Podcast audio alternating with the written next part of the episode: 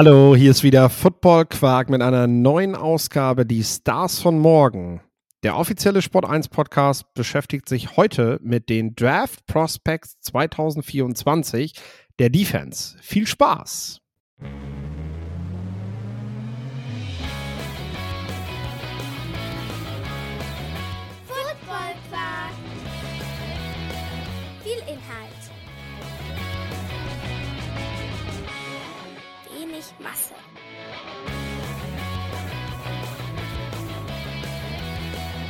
Moin Lorenz.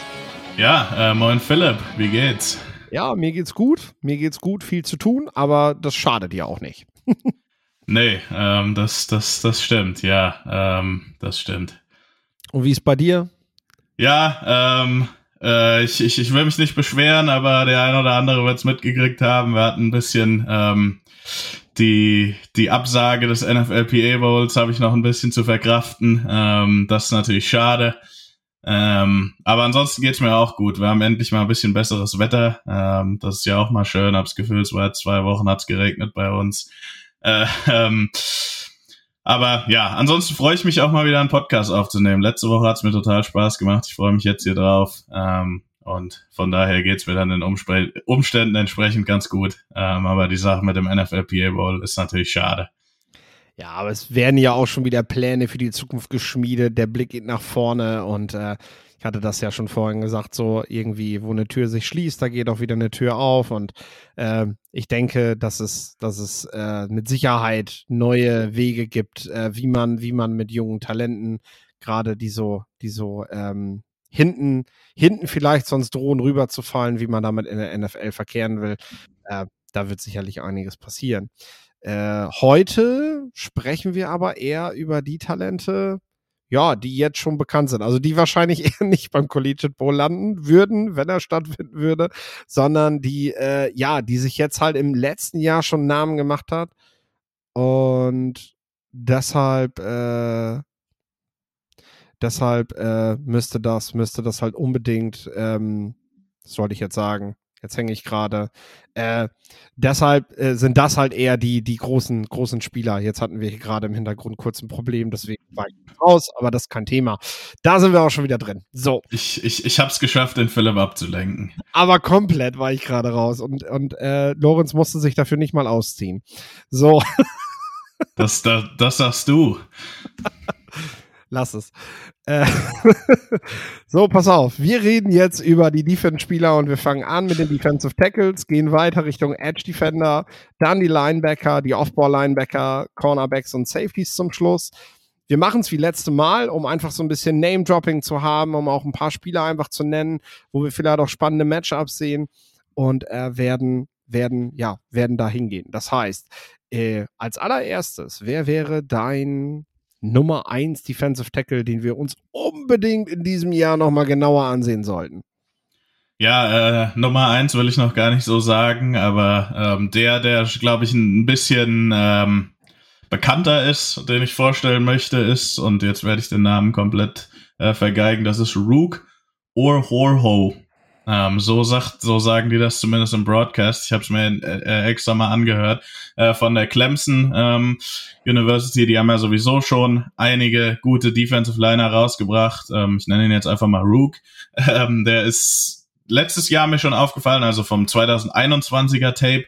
Ähm, war da sehr athletisch, aber einfach auch sehr roh, also in Sachen Hand Usage und so war er eher frustrierend. Ähm, jetzt allerdings im, im neuen Tape, den ich auch vor, vor paar Wochen gesehen habe, ist diese Athletik immer noch da, ist mega explosiv, ist eher so ein Three-Tag-Typ, also ist jetzt nicht der typische Nose-Tackle, dafür fehlt ihm die Size. Ähm, aber sein, sein, seine Hand-Usage ist viel besser, da hat er in der Offseason dran gearbeitet, hat jetzt hoffentlich dann in dieser Offseason noch einen Schritt gemacht ähm, und hat athletisch für mich das Zeug dazu, ja, wahrscheinlich kein First-Round-Pick zu werden, aber man weiß ja nie, auch ins, ins Ende der ersten Runde ähm, fallen ja auch immer noch mal so, so, so ein paar der Leute, die man eigentlich als, als, als Day-Two-Picks hat. Aber ich denke, so ein Zweitrunden-Pick, ähm, da ist man momentan realistisch ganz gut bei ihm dran, ähm, einfach weil er von dieser Three-Tech-Position ähm, als Pass-Rusher kommen kann und ja, äh, jemand ist, der sich weiterentwickelt hat, der sich hoffentlich weiterentwickeln wird ähm, und dann eben auch um die Spitze dieser eher schwachen Defensive Tackle Klasse ähm, aus meiner Sicht äh, mitspielen kann. Also es fehlt dieses Jahr so der Jalen Carter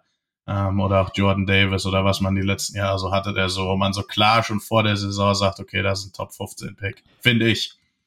Ja, das stimmt tatsächlich. Ich glaube auch, wenn wir über die Defensive Tackle reden, haben wir fast nur Namen, die bis auf Leute, die sich mit den Teams halt schon näher beschäftigen, jetzt noch gar nicht so auf dem Schirm haben, weil sie jetzt auch nicht letztes Jahr am College so die großen Granaten gewesen sind. Ne? Äh, ich hätte jetzt hier Jason Newton von ähm, Illinois. Illinois, danke. da war wieder der Vokal. Das mag ich ja nicht beim Stottern. Da hänge ich dann immer mal. Danke dir, Lorenz. Ähm, ja, auch ein Three-Technique-Spieler, der vor allem eben damit gewinnt, dass er oft ins Backfield kommt. Also sicherlich nicht der besondere Runstopper, der irgendwie zwei Gaps kontrolliert und äh, da, äh, da, da sehr schwer wegzubewegen ist. Der kommt einfach schnell ins Backfield, was dann auch seine Zahlen zeigen.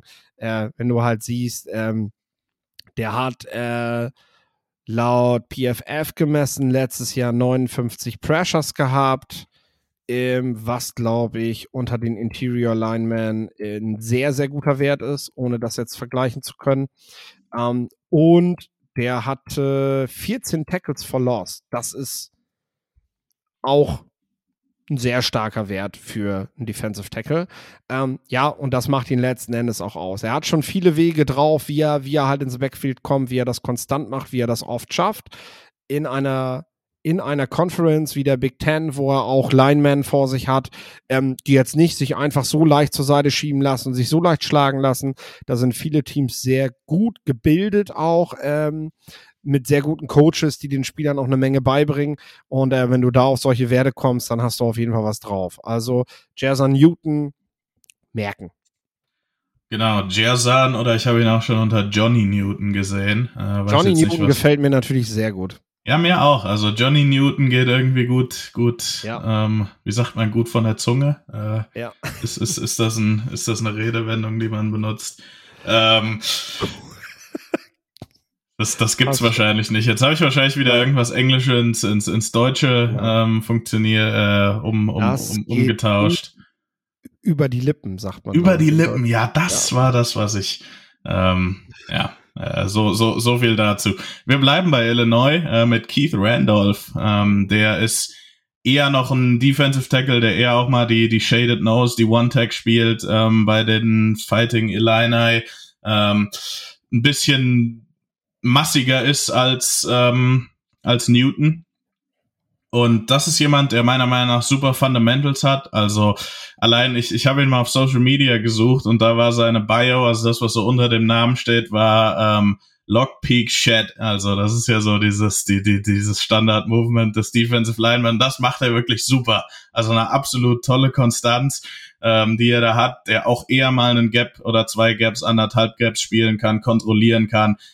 Ähm, für mich ist Keith Randolph Pro Ready. Das ist jemand, der in seiner ersten Saison, der hat jetzt noch eine Saison College vor sich, also dann für die nächste Draft Class kann ich jetzt schon sagen, dass ich, ähm, wenn der gesund ist, mir gut vorstellen kann, dass er dann schon eine Rolle spielen wird, vielleicht sogar schon als Starter, je nachdem, wie der, wie, wie der Rest ähm, der NFL D-Line äh, aussieht, äh, zu, zu der er kommt. Was man zu ihm dazu sagen muss, er ist jetzt nicht so der explosive Athlet wie Newton, also er ist eher ein durchschnittlicher Athlet, ähm, aber trotzdem, Keith Randolph für so Teams, die auch ein bisschen mehr Two-Gap spielen. Ich denke da immer sofort an die New England Patriots, die auch mit einem Spieler wie Lawrence Guy einfach einen jemanden hatten, der diese Fundamentals halt super drauf hat und das konstant super spielen kann. So in der Art sehe ich tatsächlich auch Keith Randolph. Äh, wird meiner Meinung nach eine Bereicherung für ein NFL-Team sein in Sachen Spring Grades. Das hatte ich ja auch schon mal angesprochen, letzte Folge, was das ist hat man ihn jetzt eher so am frühen dritten Tag gesehen. Also ich sehe ihn da tatsächlich ein, zwei Runden weiter vorne. Ähm, mit meiner Summer Grade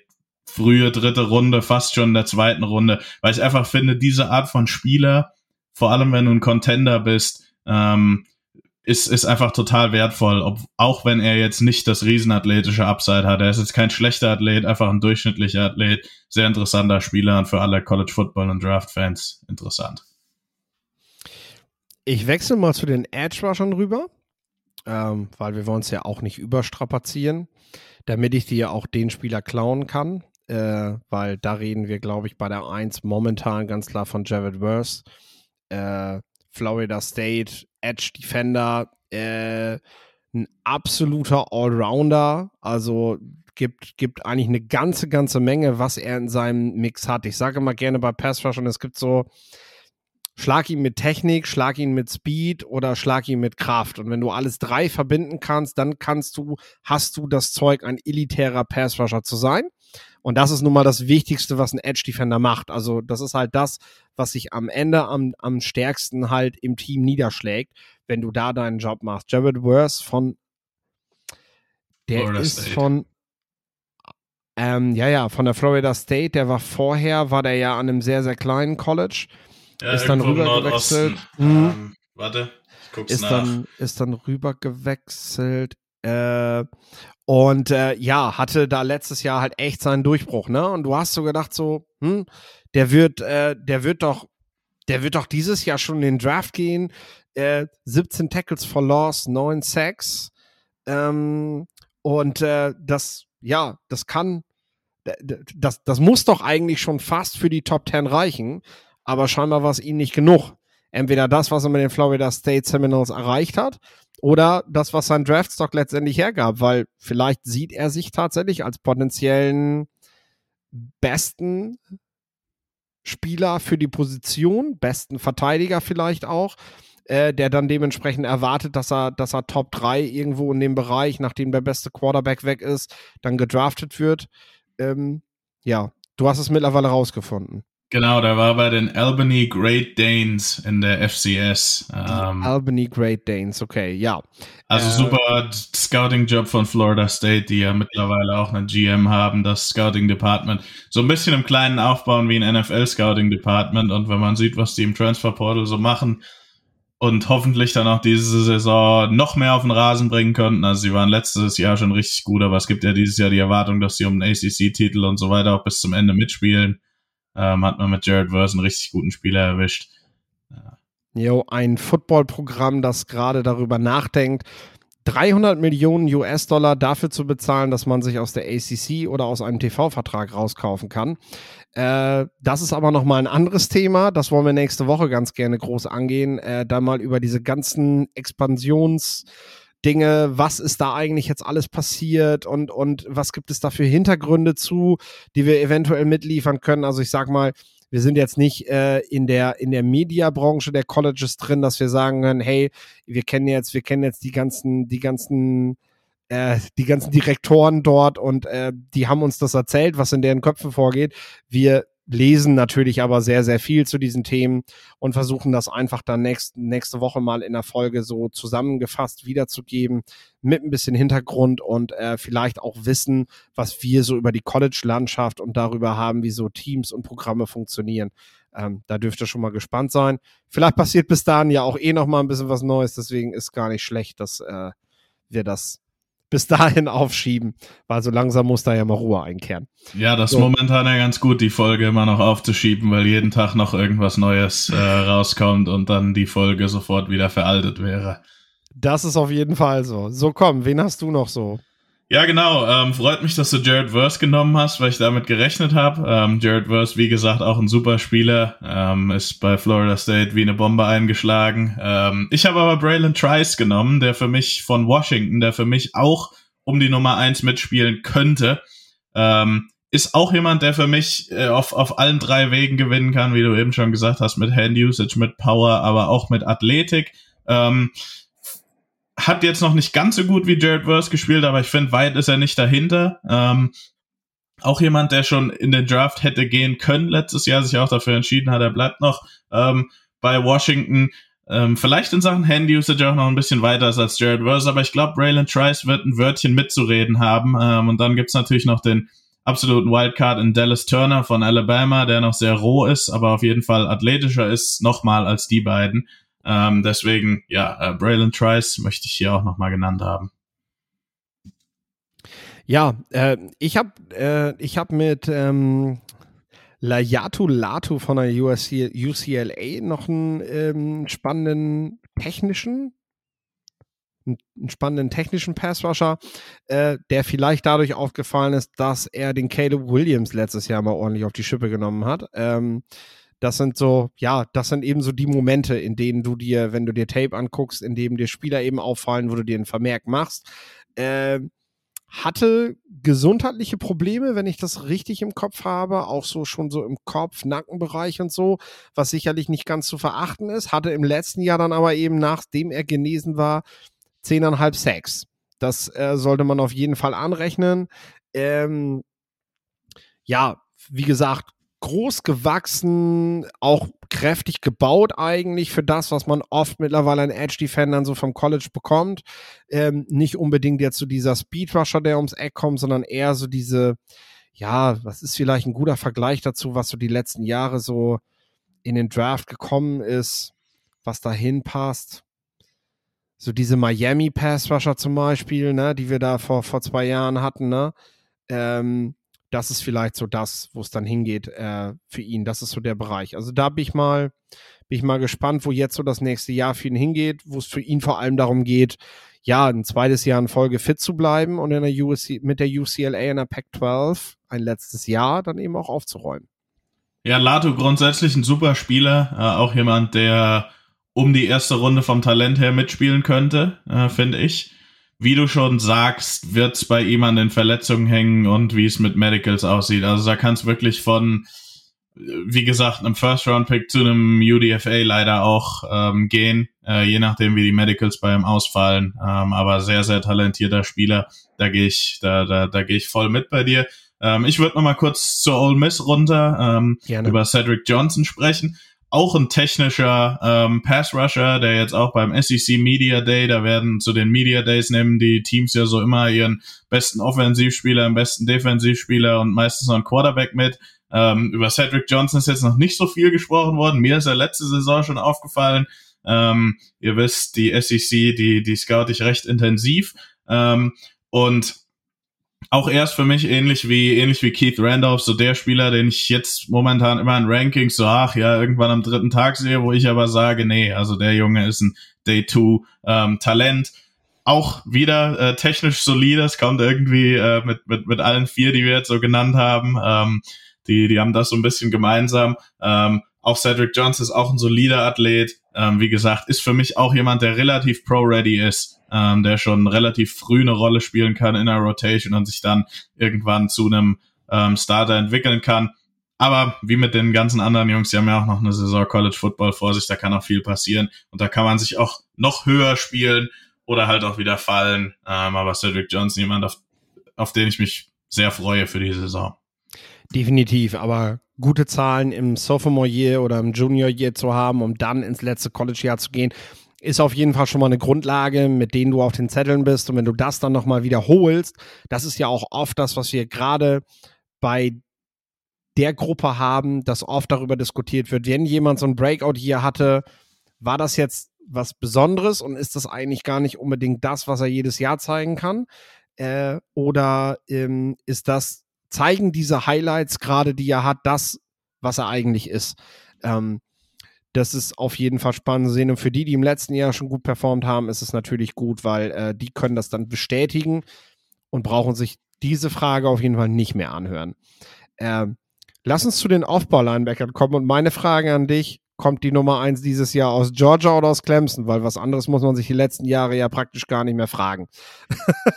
ja, ähm, gut, dass du die Frage stellst, weil meine zwei, die ich vorstellen wollte, kommt einer aus Clemson und einer aus Georgia. ähm, die tatsächlich beide zwei Linebacker haben. Ähm, Georgia vielleicht auch noch drei, äh, die momentan in Sachen Draft äh, gehandelt werden. Also kann man vielleicht eine neue LBU ähm, ähm, Diskussion starten. Allerdings die alte Linebacker U, die Penn State, die haben da auch noch ein Wörtchen mitzureden. Da habe ich gehofft, dass du den, den Kollegen gleich vorstellst, ohne den Namen vorwegzunehmen. Ich weiß jetzt nicht, ob ich den Gesichtsausdruck, wie, wie, wie ich den zu lesen habe. ähm, nein, ähm, genau, ich, ich fange mal mit Clemson an. Ähm, das ist Barrett Carter. Äh, der ist ein super Athlet, Will-Typ. Ähm, es, es, es gibt ja da auch noch Jeremiah Trotter, der ein bisschen anders heißt, ist nicht ganz so athletisch, der halt eher über seine Spielintelligenz kommt, äh, der für mich ziemlich überbewertet noch ist, wenn ich das mal sagen kann. Also für mich ist Barrett Carter derjenige Linebacker, der ähm, von, von der Clemson Defense in Sachen, erste, in Sachen erste Runde für den Draft ähm, interessanter ist der ja ähm, bringt so alles mit, was man von diesem heutzutage, was man von diesem Linebacker, der auch in Coverage gut ist, der dieses Run and Chase gut macht, der athletisch ist mit ähm, mitbringt, hat auch da mental keine super großen Schwächen, finde ich. Ähm, ist natürlich auch noch ein junger Spieler, der sich auch noch ein bisschen entwickeln muss, aber grundsätzlich Barrett Carter jemand, der ja ähm, um die Top 50 Picks, um die erste Runde mitspielt ähm, und ein Namen ist, den, den man auf der Rechnung haben, haben muss. Ja, gut. Ich habe, äh, also ich hätte, hätte jetzt gerne über äh, Small Mountain Jr. gesprochen. Okay. Aber wenn, wenn du mich jetzt schon so herausforderst, dann, äh, dann äh, kann ich natürlich auch ähm, zu Penn State gehen und ähm, dann sprechen wir natürlich über Curtis Jacobs. Denke ich zumindest mal.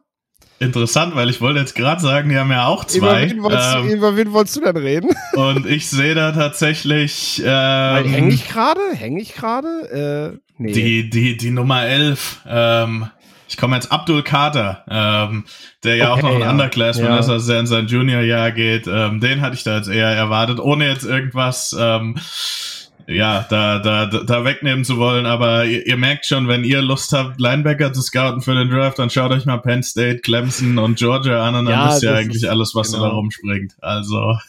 Micah Parsons ja auch ein sehr gutes Beispiel dafür. Der, die, die gucken halt immer danach, sehr athletische Linebacker zu rekrutieren. Die suchen auch im Speziellen an den Highschools danach, wo sind, wo sind die sehr athletischen Spieler, ähm, die in den jeweiligen Defenses sind, die auch nicht unbedingt dort schon eine feste, klare Rolle haben, sondern einfach so, einfach so diese Führungsspieler in ihrer Defense sind. Und dann sucht man am College dann jeweils für die eine Rolle. Ähm, in diesem Fall haben wir mit Curtis Jacobs jemanden, der so, ja, ja so Sam Linebacker an der Penn State spielt, der eben auch ein sehr guter Athlet ist, sage ich jetzt einfach mal. Und ähm, ja, der dadurch halt ein, ein sehr, sehr hohes Maß an Vielseitigkeit mitbringt. Und ich kann das, kann das nur immer wieder sagen, das ist in der heutigen NFL, ist es so, so wichtig, vielseitige Defender zu haben. Äh, jede Offense versucht mit Mismatches und mit, mit, mit Shifts und allen Sachen versuchen die halt irgendwie irgendwie äh, den Plan der Defense zu stören und dafür zu sorgen, dass die, dass die, ähm, ja, dass die, die Disziplin verlieren, dass die nicht mehr so stehen, wie sie es müssten und der Quarterback einfach dann in den freien Raum werfen muss oder man halt in den freien Raum läuft. Und das möchtest du als Defense halt vermeiden und deswegen sind solche Spieler wie eben Micah Parsons so wichtig für das heutige Spiel. Und äh, da haben wir eben mit dem Curtis Jacobs, äh, auch einen gut gebauten Linebacker tatsächlich, ähm, der jetzt klar natürlich nicht so die Wuchtbrumme ist, ähm, aber trotzdem sehr, sehr gut daherkommt. Ich muss mich entschuldigen, weil Abdul Kader ist dieses Jahr erst ein True Sophomore und kein Redshirt Sophomore, wie oh, der ich darf kurz gedacht nicht, ne? hatte und so. wie ich es mir aufgeschrieben hatte. Also darf der noch gar nicht. Äh, sorry dafür. Ja, weißt ja, wenn sie für den Draft nicht, dann beschäftige ich mich mit ihnen halt nicht, selbst wenn sie von der Penn State ja. kommen. Ja, äh, sorry, dass ich dich da jetzt so. Ähm, ich musste äh, halt einfach, musste halt einfach sehr konsequent sein. ja, äh, ich hatte irgendwie ihn, ihn auch noch auf der Rechnung für vielleicht dieses Jahr. Also ich wusste, dass er sehr jung ist, ein Sophomore war. Ich dachte irgendwie Redshirt Sophomore. Aber ja, Abdul Kader, dann merkt ihn euch einfach für 2025. Da gibt's ja vielleicht auch den einen oder anderen, den das schon interessiert. Ja. Ich glaube ähm, sonst, wo, wo du schon sagtest, wenn du, du bist ja kleiner dran, aber sonst glaube ich, Washington würde ich auch mal hingucken. Es lohnt sich auch immer, äh, da auf die, auf die Linebacker zu gucken. Ähm, das ist eigentlich auch nicht verkehrt. Da gefällt es mir eigentlich auch, dass die jetzt in die Big Ten gehen, weil das passt dann demnächst besser mit ihrem Team, so wie die ihr Team bilden. Für mich sind die Huskies ein Big Ten-Team. Ja, eben über gute Defense. Vor allem, vor allem halt ein Big Ten West Team, aber dafür war die Offense letztes Jahr eigentlich zu gut. Ähm, von daher kann wieder, ich, ja. von daher kann ich das eigentlich auch nicht sagen. Ähm, ich würde aber trotzdem nochmal nach Georgia gehen. Ähm, allerdings äh, gehe ich diesmal mit Jamon Dumas Johnson, ähm, dem, dem, dem Linebacker von Georgia, der so diesen, diesen Mike-Spot und ja, also es sind ja alles Inside Linebacker, Middle Linebacker in der 3-4. Aber Jamon Dumas Johnson ist ein kompakt gebauter, super physischer Linebacker der sehr, sehr gute Smarts hat, meiner Meinung nach. Also als Runstopper ist der überragend, weil der einfach ähm, Kontakt von Offensive Linemen locker annehmen kann. Da ist äh, Shock and Shed, ähm, diese ganzen Dinge, ja, super macht. Er ist ein sicherer Tackler. Ähm, das Einzige, was ihm so ein bisschen fehlt, ist so ein bisschen High-End-Speed, finde ich. Also wenn er wirklich mal gefragt wird, Sideline zu Sideline zu gehen, ähm, dann ist er halt kein überragender Athlet. Also ich könnte mir bei ihm vorstellen, dass er in den niedrigen 4-5ern läuft, sein 40-Yard-Dash. Nochmal, das ist immer noch sehr athletisch oder aber halt für NFL-Standards, was da mittlerweile für Linebacker rumlaufen, ähm, wäre Jaman Dumas Johnson jemand, der wahrscheinlich vor 20 Jahren ähm, in den Top 10 gehandelt worden würde und jetzt eher so am, am Day-2-Kandidat. Ich glaube aber trotzdem, äh, dass er ja, äh, sich recht früh auch in der NFL eine Rolle einfinden wird, weil auch in vielen Defenses ist die Linebacker-Position und so viel wir über Coverage sprechen, auch mit Linebackern, auch immer noch eine Run-First-Position äh, und eine Position, auf der du ge gegen den Run halt überragend sein musst. Also Blake Martinez zum Beispiel hat daraus eine Karriere gemacht, der immer wegen seiner Coverage und so ein bisschen wegen seiner Athletik kritisiert wurde, aber einfach in der Mitte der Defense ein super Run-Defender war, physisch und smart ähm, und ähnliches bringt für mich Dumas Johnson mit. Genau, und für den, für den Speed haben sie in Georgia dann ja eben Small Mountain. Äh, das ist dann sein Job. Äh, der wiegt halt nur 220 Pfund, äh, ist dementsprechend halt nochmal einen ganzen Tacken so explosiver.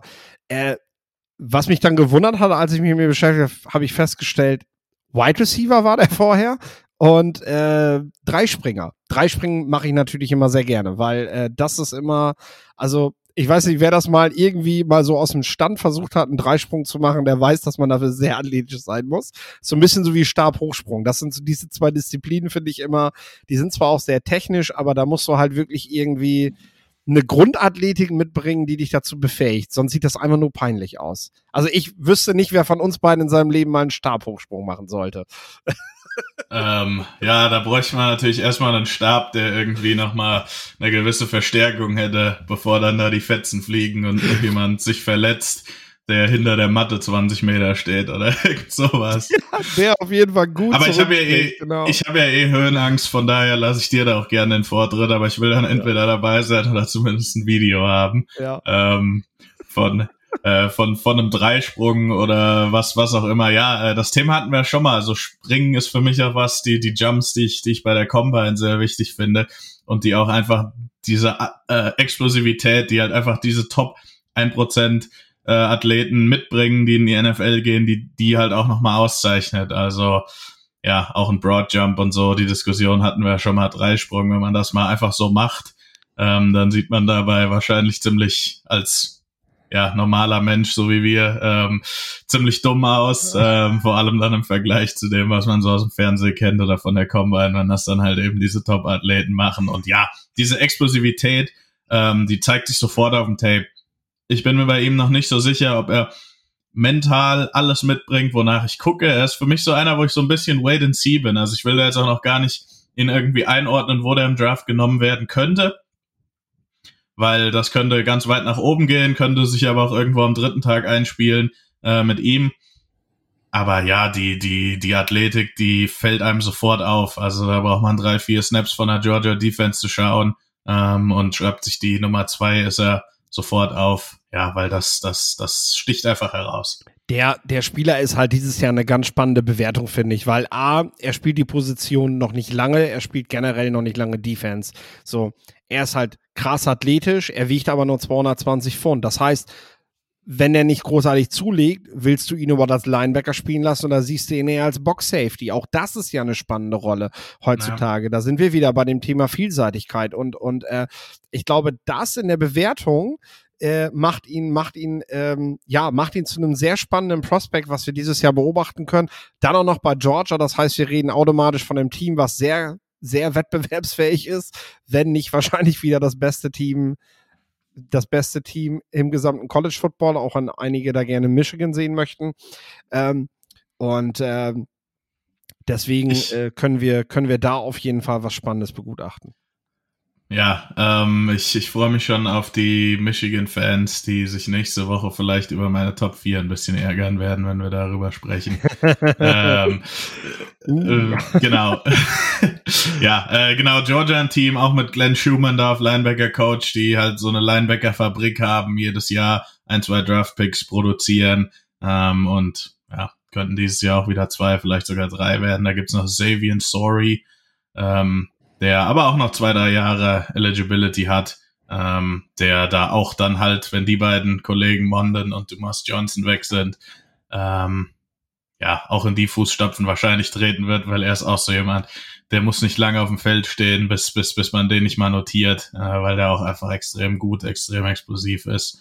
Ähm, aber da sprechen wir dann ein paar Jahren in der Preview-Folge vielleicht nächstes Jahr drüber. Ja, und äh, wenn wir, wenn wir jetzt gehen wir rüber zu den Cornerbacks und äh, ich, also klar gibt es andere Cornerbacks, die vielleicht auch noch mal äh, die, die, die noch, ein, noch, noch einen höheren Entwicklungshorizont haben, weil sie technisch noch nicht so da sind, wo er ist. Und die auch nicht so einen coolen Namen haben wie er. Äh, und äh, trotzdem kannst du halt nicht wegdiskutieren, dass Cool Aid McKinstry dieses letztes Jahr 15 Pass Deflections hatte. Äh, das, das ist halt eine Hausnummer. So, auf dem Level vor allem, auf dem er spielt, ähm, kannst du, kannst du das nicht wegdiskutieren. Für Alabama gespielt in dieser Defense und äh, wie gesagt, halt ein hervorragender Techniker, ähm, der, der, der Schnelligkeit, Beweglichkeit, alles miteinander verbindet. Du hast so einfach das Gefühl, dass, dass, dass, dass einfach diese Statistik, finde ich, also diese bemerkenswerte Statistik ist das Resultat von ähm, ja, wo vieles einfach schon zusammenkommt. Ne? Also es sieht einfach sehr sauber, schon sehr clean aus, wie er spielt. Und ich denke, so ein DB-Coach, der sich jetzt schon mal so ein bisschen mit der nächstjährigen Draftklasse beschäftigt, der sieht cool Abe McKinstry und möchte, möchte den ganz gerne auf den Wunschzettel schreiben. Hat so, ja, gut, äh, das ist ein Spieler, wie ich ihn, also das ist ein Spieler, wie ich ihm das gerne beigebracht hätte, wie man spielen soll. Also das ist auf jeden Fall schon mal ein Name, den ihr mit auf dem Zettel haben solltet. Cool Aid McKinstry, relativ einfach zu merken. Genau, und direkt die Nummer eins bei Alabama. Also das äh, sticht raus. Für mich ist Kool-Aid McKinstry jemand, den, wo ich am Anfang dachte, boah, der Junge ist der nächste Derek Stingley-Typ, Top 5, Top 10 ähm, Pick. Und dann hat er aber so, so ein paar Spiele und so ein paar Plays, wo ähm, also sein, seine richtig guten Raps sind richtig gut, wie du schon sagst. Ähm, aber ab und zu ist da schon so, so, so eine kleine Inkonstanz dabei. Und wenn er das in den Griff kriegt, ist er für mich ähm, ja fast die klare Nummer eins. Ich glaube, Kalen King äh, von der Penn State. Äh, ich hatte mir nämlich auch Kool-Aid aufgeschrieben, ähm, aber dadurch, dass du ja jetzt nicht deinen, deinen Penn State in die Line genommen hast, erwähne ich ihn jetzt einfach nochmal. Ähm, der ist ein bisschen undersized, aber technisch auch super. Ähm, Kalen King bringt auch so ein bisschen dieses Mindset mit, äh, was man auch von einem Jair Alexander kennt, äh, der ja mhm. auch ein undersized Corner ist für die, für die Packers, dem das aber auch irgendwie nichts macht. Also Kalen King auch alle möglichen schweren Matchups gehabt, unter anderem Marvin Harrison Jr. und sich da mehr als gut und teuer verkauft. Ähm, auch jemand, ja, der vielleicht äh, Kool-Aid McKinstry für diesen Nummer 1 Corner-Spot noch ein bisschen strittig machen kann. Aber im Endeffekt äh, ist, ist, ist Kool-Aid da schon in der Pole Position, auch einfach weil diese Size am Ende auch als Draft Prospect nochmal recht ausschlaggebend ist, wie NFL-Teams auch denken. Ähm, und das bringt er halt einfach mit. Und wenn er einfach diese Saison noch ein bisschen konstanter spielen kann und einfach auch seine, sein, ja, mental ähm, das, das, das, das Level oben halten kann, auch wenn Alabama mit drei Touchdowns führt, dann führt dann jemand als, als CB1 wahrscheinlich kein Weg vorbei, ähm, weil er einfach die, die, die, die Klasse hat. Ja, wir haben, wir haben es, also es tut mir ja leid, aber wir haben, wir haben eigentlich dieses Mal durchweg die Verdächtigen dabei, die man halt jedes Mal dabei hat, ne? So, mhm. also wir reden über Georgia, wir reden über Clemson, wir reden über die Penn State, wir reden über die Crimson Tide. Jetzt habe ich noch einen Buckeyes Cornerback mit Denzel Burke, weißt du, so, so, ja, ich meine, natürlich haben die Buckeyes gute Cornerbacks, so, ne? Da brauchen wir um da mal kurz was dazu zu sagen, als ich hier gestern und vorgestern meine Liste erstellt habe, dachte ich auch, ähm, gibt's hier nicht noch mal irgendwas Interessantes, so Small School mäßig? Aber das ist mir wirklich in, in, in Sachen in Sachen Offense viel leichter gefallen. Ähm, ja. Ja, wie, wie du schon sagst, also ich habe jetzt gleich noch einen Corner von Clemson, gleich habe ich einen Safety von USC und noch einen Safety von Georgia. Also es ist mir selber sowas, was du jetzt sagst, so ein bisschen aufgefallen. Äh, vielleicht brauchen wir einfach noch ein bisschen, brauchen die Saison, um euch da noch mal noch ein paar Spieler von bisschen kleineren Colleges vorzustellen. Aber heute ist es echt äh, so alles, was Rang und Namen hat. Ja, ähm, wirklich, wirklich. Ja. Ist halt durch, ne? Und eben auch Denzel Burke, klar, ne? Er hatte, er hatte ein richtig krasses, äh, eine richtig krasse Saison als Freshman. Ähm, das war dann im zweiten Jahr ein bisschen zurückhaltender. Das ist jetzt das, was man sehen will. Kommt, kommt die Konstanz jetzt wieder, ne? Oder, oder haben wir jetzt irgendwie so, ja, das wird jetzt jedes Jahr schwächer, wo die Gegner halt festgestellt haben, wie man ihn schlagen kann, ne? Ähm, denn er ist halt als ehemaliger Wide Receiver, vier Sterne Rekrut, athletisch, äh, aber sicherlich eben noch nicht so technisch versiert und ausgereift, wie man sich das eben wünscht.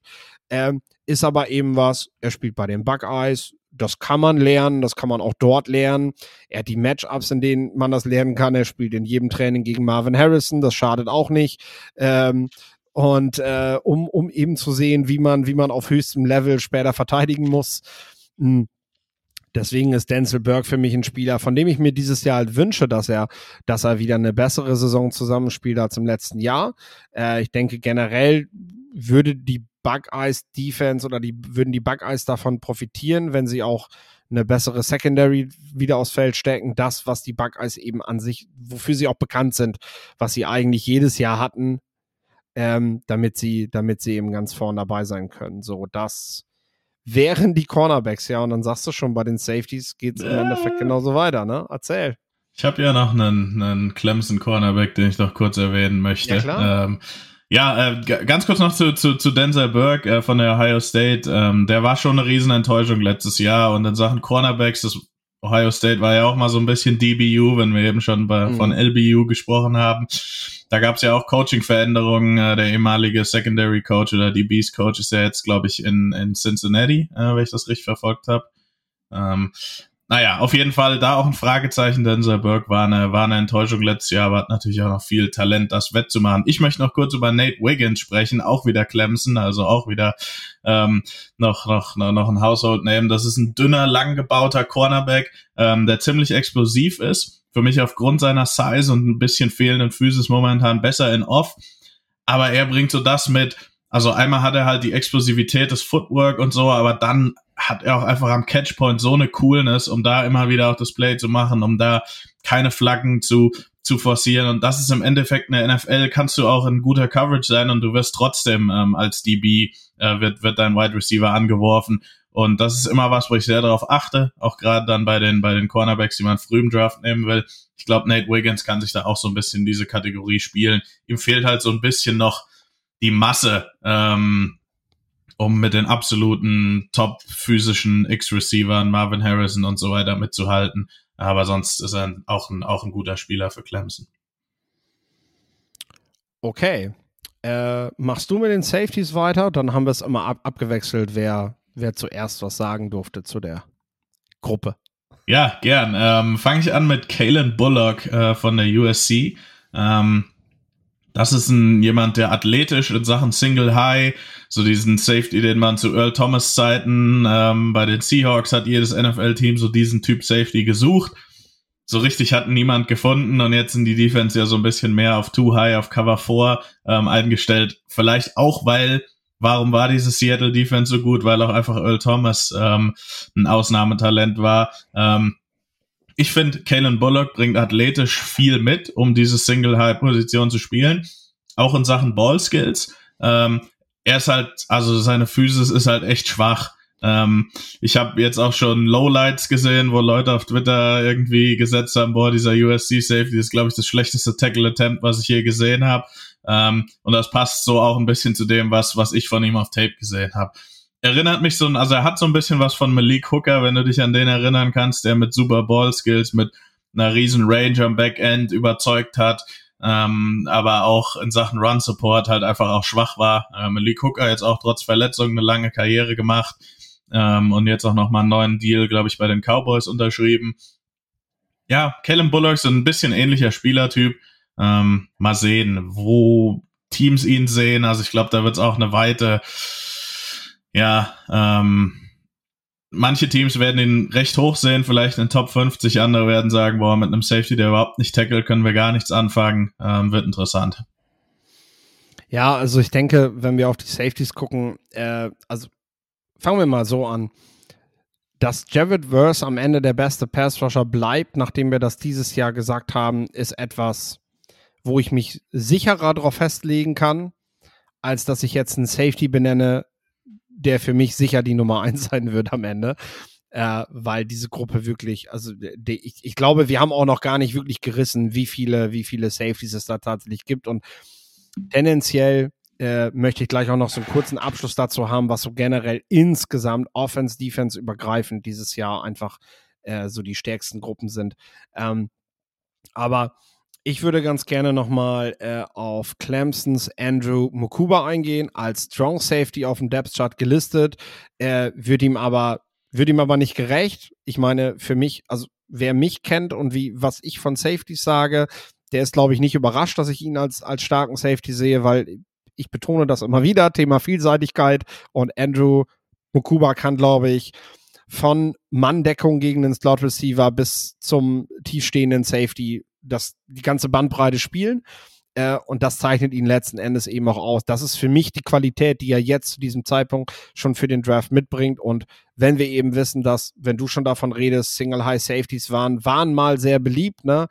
vielseitige Safeties sind momentan das, wo sich jedes Team drum reißt. Und deswegen wird Mokuba, weil er dann auch noch von der Schule kommt, wo, wo du halt weißt, von Clemson kriegst du immer gute Prospects, da machst du eigentlich nichts verkehrt, äh, wird er auf jeden Fall, also da würde ich mich zumindest festlegen, Mokuba ist ein Name, über den wir auch nächstes Jahr Richtung Draft nochmal reden werden. Also das ist, glaube ich, keiner, der mich enttäuschen wird und wo wir am Ende sagen, so wie zum Beispiel, so wie zum Beispiel Wide Receiver Keishon Booty, wo man am Ende eigentlich nur noch über irgendwelche Eskapaden redet und, äh, und äh, den Spieler als Prospect gar nicht mehr großartig wahrnimmt. Ja, ähm, nee, da, da kann man sich bei Mokuba, glaube ich, sicher sein. Ähm, auch jemand, der in Sachen Leadership dann hohes Standing hat ähm, bei Clemson. Ja, wie du schon sagst, also es gibt immer so ein bisschen die Diskussion bei den Safeties, die nicht alles haben. Hey, willst du den instinktiven Typ, der vielleicht nicht so groß und athletisch ist, oder willst du Richtung Height, Weight, Speed und alles andere bringen wir dem schon bei. Und was, wie du auch schon richtig sagst, was in den letzten Jahren meiner Meinung nach auch eher funktioniert hat, sind diese instinktiven Safeties, die vielleicht nicht ganz so athletisch sind. Ähm, und auch da hatte ich schon welche, wie hieß der, der war das Kirby Joseph äh, von, von vor ein paar Jahren oder letztes Jahr, der ja eine super Rookie-Season für die Lions gespielt hat. Stimmt das? Ja. Ist das, äh, Illinois? Vom, vom, Gefühl her ist das sogar schon länger her bei mir, aber. Ach so, äh, ja, ja. Äh, auf jeden Fall ein guter Spieler für die Lions ist. Ähm, und den ich damals einfach halt als nicht so athletisch angesehen habe, aber der ist halt trotzdem alles über seinen, über seine Nee, doch, war letztes Jahr, Entschuldige. Ja, Geht weiter. Gut. ähm, der, der das alles so über seine ähm, ja, Mentalität, über seine, wie schlau er ist, über seine Instinkte wettmacht. Ähm, und genau, Jalen Petrie noch so jemand, bei dem ich dann die Lektion gelernt habe und gesagt habe, ey Leute, Jalen Petrie, ähm, der, der, der wird gut. Ähm, auch wenn da einige gesagt haben, er ist nicht so athletisch, ist nur 190 Pounds, vielleicht nicht physisch genug, dafür, dass ihm die Athletik so ein bisschen fehlt. Ähm, glaube auch die Houston Texans würden die Karte jeden Tag, also die bereuen da nichts, ähm, den genommen zu haben. Genau. Ähm, kommen wir noch kurz zu, zu ähm, zur nächsten absoluten Big School, ähm, zum nächsten Powerhouse Georgia. Äh, da waren wir jetzt schon ein paar Mal. Ich habe da noch Javon Bullard. Ähm, da ist eigentlich die interessante Frage, der hat letztes Jahr Nickel gespielt, ähm, war da überragend, vor allem in den Playoffs, vor allem in sich Hinblick auf äh, SEC Championship Game. Der wird dieses Jahr Safety spielen äh, für die Bulldogs, weil Kirby Smart entschieden hat, ähm, ja, dass, dass sie den auf Safety brauchen, weil da, ähm, er hat das ja selber auf dem SEC Media Day so ein bisschen gesagt, also auf Cornerback sind wir eigentlich ganz gut ausgestattet und Bullard, der bringt auch die Intelligenz mit, um diesen Switch zu machen. Sehen vielleicht langfristig tatsächlich doch eher wieder auf Corner, ähm, aber vielleicht verkauft er sich ja sehr gut jetzt dieses Jahr auf Safety. Ich glaube, in Sachen Physis und Tackling bringt er da genug mit, um das machen zu können.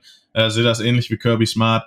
Ob es dem Spieler jetzt direkt hilft, auch mal ein Hinblick auf wie ähm, Spieler im Draft gehandelt werden, wie Cornerbacks gegen Safeties im Draft gehandelt werden, sei mal dahingestellt. Ähm, aber diese, ja, diese, dieser Positionswechsel wird sehr interessant. Mhm. Und er hat dann seine auch Einnahme zum Schluss gesagt, ähm, weil er einfach mit, ähm, ja, weil er einfach rausragt, ist glaube ich das richtige Wort, 6 Fuß 5, 224 Pfund.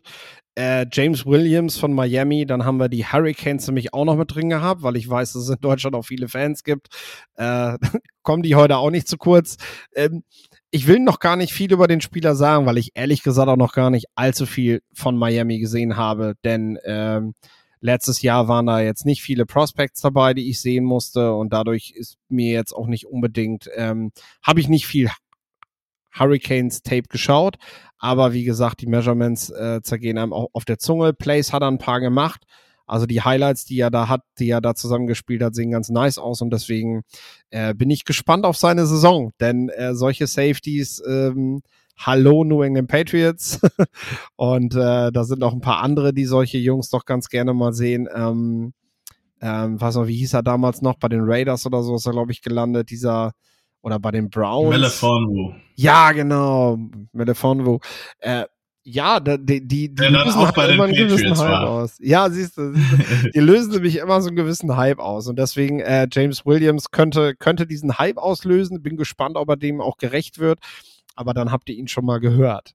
Ähm, Apropos Patriots, ähm, unser kleiner Draft-Darling hier von der Sacramento State, äh, wie hieß er?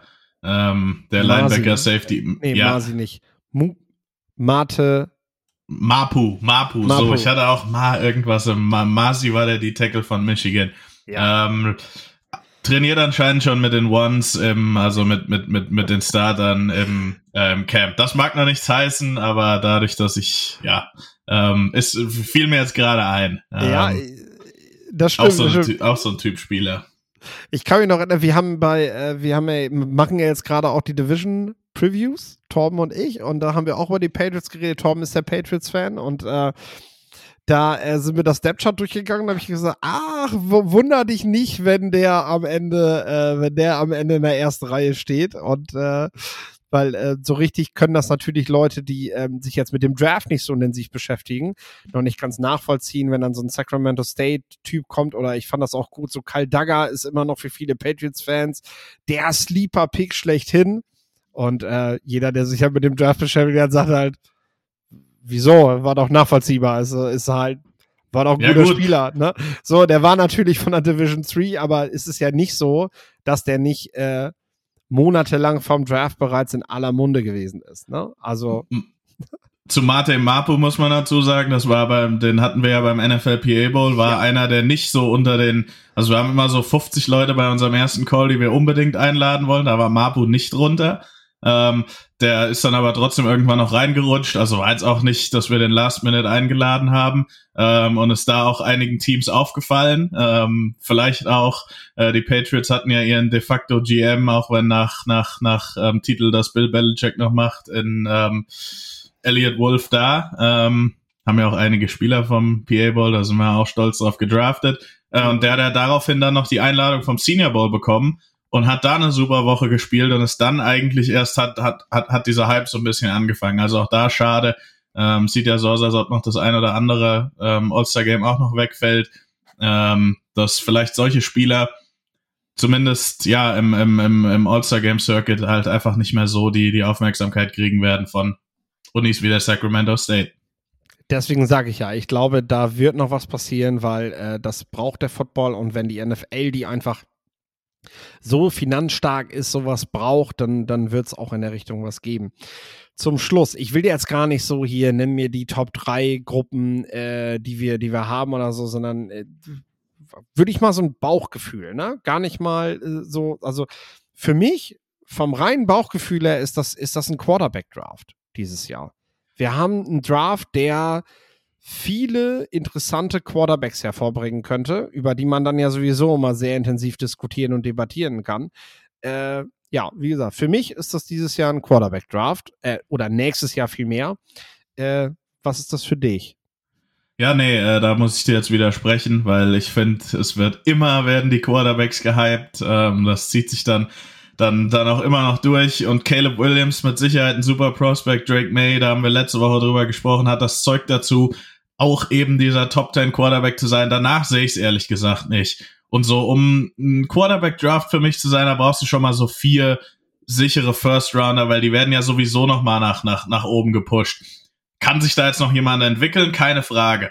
Also für mich ist, ist das Rennen um den Nummer 1 Quarterback sehr interessant. Danach weiß ich nicht, ob wir da wirklich noch so diesen Starter finden, ähm, der sich dann auch, auch, auch so als Starter etabliert und halt nicht nur mal ein Jahr oder zwei Starter ist, indem man immer, immer versucht dann wieder ähm, zu replacen. Für mich ist es ein Offensive Tackle Draft. Also ich finde die Offensive Tackle Position ähm, die in der NFL ziemlich schwach ist für viele Teams, ähm, hat dieses Jahr super Prospects. Auch noch, wenn man ein bisschen tiefer gräbt, ähm, gibt es da noch Namen, die sehr, sehr interessant sind. Das ist eine absolute Premium-Position. Ähm, da gibt es sehr, sehr viel, sehr, sehr, sehr viele Spieler. Ähm, und die Cornerback-Klasse. Ich finde, da gibt's auch, wenn man sich die Tiefe anguckt, was da noch so für Seniors zurückkommen, ähm, auch in Sachen Underclassmen kommt es natürlich immer darauf an, wer geht in den Draft, wer nicht ähm, sind das für mich so die beiden Standard-Positionen.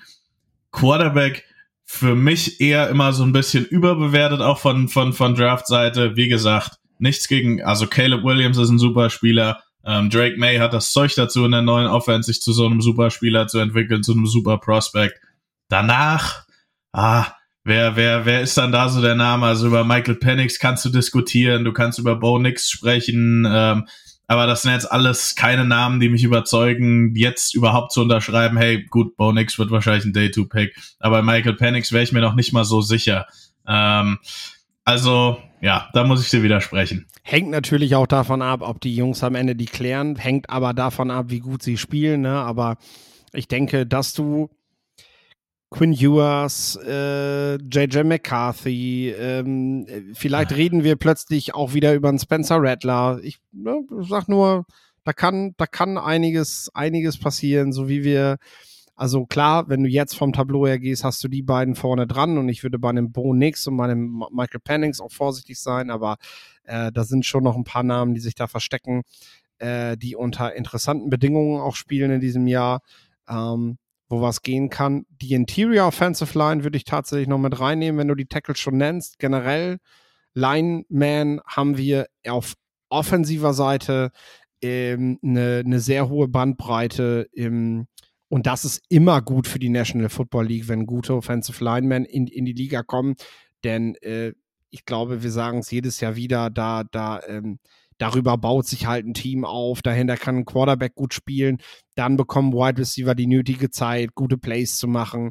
Und äh, das ist halt nie verkehrt. Und damit, damit bringt, bringt das College in diesem Jahr oder im nächsten Jahr vielmehr wahrscheinlich das hervor, was die National Football League besser macht. Und äh, da spielt es dann auch keine Rolle, ob ich jetzt recht habe damit, dass es ein Quarterback-Draft ist oder nicht.